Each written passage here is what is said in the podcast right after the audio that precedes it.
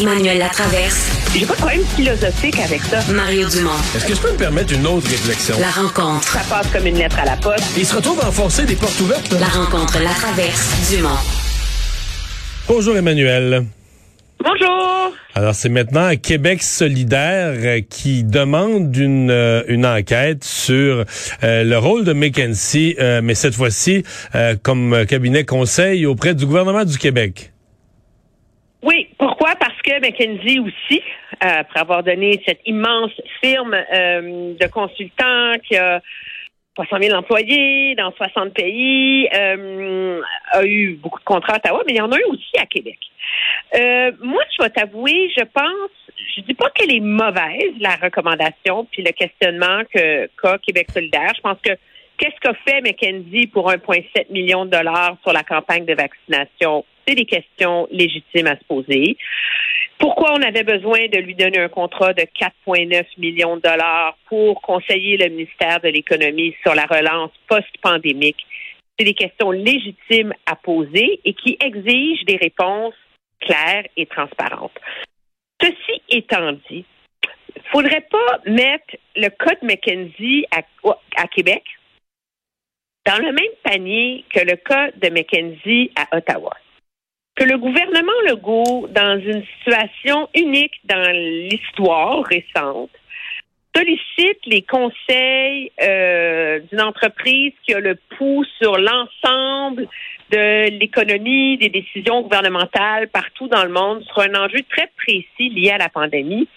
C'est pas la même chose que ce qui se dessine du côté d'Ottawa, où on est face à une relation qui semble et je dis bien semble, incestueuse. C'est que pourquoi il y a tant d'inquiétudes à Ottawa? Parce que les contrats à McKenzie, il y en a 30 fois plus maintenant qu'il y a 10 ans. Puis pourquoi on se pose des questions? Parce que les gens de chez McKenzie ont travaillé à développer la plateforme libérale. Parce que McKenzie, son président était le président du Conseil économique de M. Trudeau, pour lequel des employés de McKenzie ont fourni du travail gratuit pro bono de la part de la firme pour articuler cette vision du Canada de demain.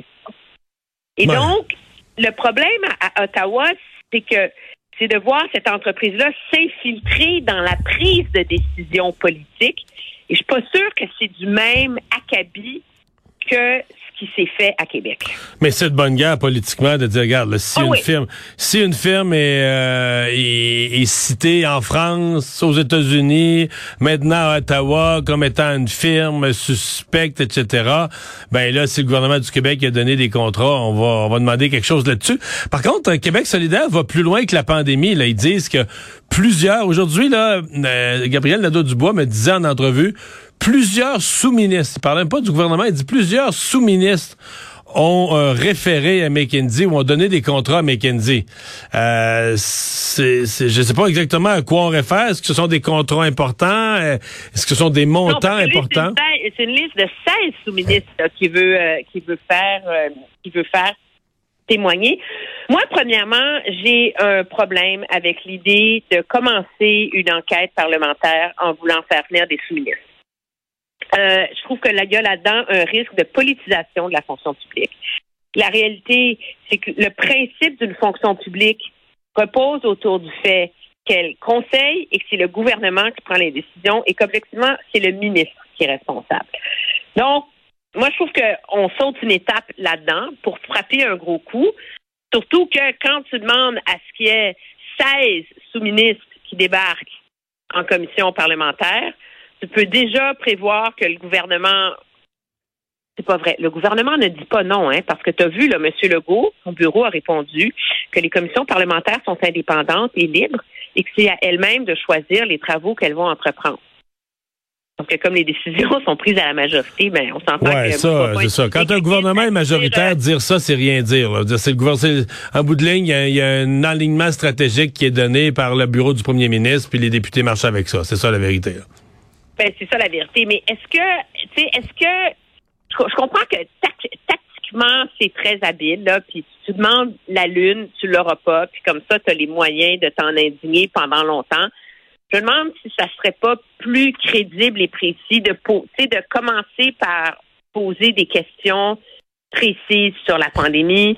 Euh, mais c'est sûr qu'on peut se demander pourquoi la Caisse de dépôt donne autant de contrats à McKenzie, pourquoi Hydro-Québec a donné, selon Radio-Canada, Ouais, mais là, 30 les- millions de dollars de contrats. Ouais, à mais les grandes entreprises privées, mettons les entreprises privées dans le secteur de l'énergie comme Hydro-Québec, ont donné des millions de contrats à McKinsey aussi. C'est une firme de consultants une des plus grosses au monde. Ils, ils doivent fournir des services utiles à quelqu'un là, dans le privé. Ils vivent pas juste avec le gouvernement. Là, fait, les, fait, les revenus, à mon avis, du secteur public sont une bien petite partie dans l'ensemble de leurs revenus. Fait que si, si dans le privé, on leur donne des contrats, il y a des conseils utiles qui sont donnés à quelque part. là. Oui, puis je pense qu'il faut pas tout mélanger, tu sais, parce que le, le, le problème que moi je vois avec cette tendance qu'ont les gouvernements à faire appel à des firmes de consultants privés pour du conseil stratégique, c'est qu'on est en train de sous-contracter la réflexion en termes de politique publique à des entreprises privées qui, objectivement, ont leurs propres agendas, là, qui visent, entre autres, la maximalisation. Je veux pas faire une dire de moi, là, mais je veux dire, Mc- McKinsey ne se lève pas le matin en réfléchissant au bien de la société canadienne dans la nature du Canada ou du Québec avec ses particularités. Là. C'est une entreprise privée qui a un modèle d'affaires, qui a une idéologie. Puis moi, c'est là que je vois le risque. Je pense que c'est pas la même chose demander des conseils à McKenzie pour développer euh, un modèle d'immigration que demander des conseils à McKenzie sur comment on organise notre campagne de vaccination pour que ça roule comme sur des roulettes. Ouais. Le seul dan- danger, c'est que ça devienne comme un, un, un mot choc, là, où à force de tout mélanger, on, dit- on noie le poisson, puis que les gens s'en désintéressent. Hey, Qu'est-ce que tu penses de cette histoire euh, d'Hélène Buzetti euh, sur euh, Guy Morin? Guy Morin qui a, qui a reçu des contrats pour installer euh, des systèmes de sécurité aux résidences personnelles des députés, de certains députés euh, de la Chambre des communes. Et là, il y a le bloc qui s'en est plein. Il y a Hélène Buzetti qui a fait un texte euh, sur ce malaise. Plus tôt dans l'émission, on a parlé, là, nous, à, à M. Morin. là. Ah oui, et puis, mais Ben lui, il se défend, il se défend de deux façons. Là. Il se défend en disant qu'il est un professionnel qui fait de la sécurité depuis 35 ans, euh, qui a installé des systèmes de sécurité dans toutes sortes d'endroits sensibles qui ont demandé qu'ils passent les les security checks, les qui obtiennent, qui montent patte blanche au Parlement, à la GRC, tout partout, et que ça, euh, c'est ça n'a rien à voir avec son le mot qu'il a employé, son personnage là, de, de de défenseur sur la place publique des euh, des armes à feu. C'est sa version.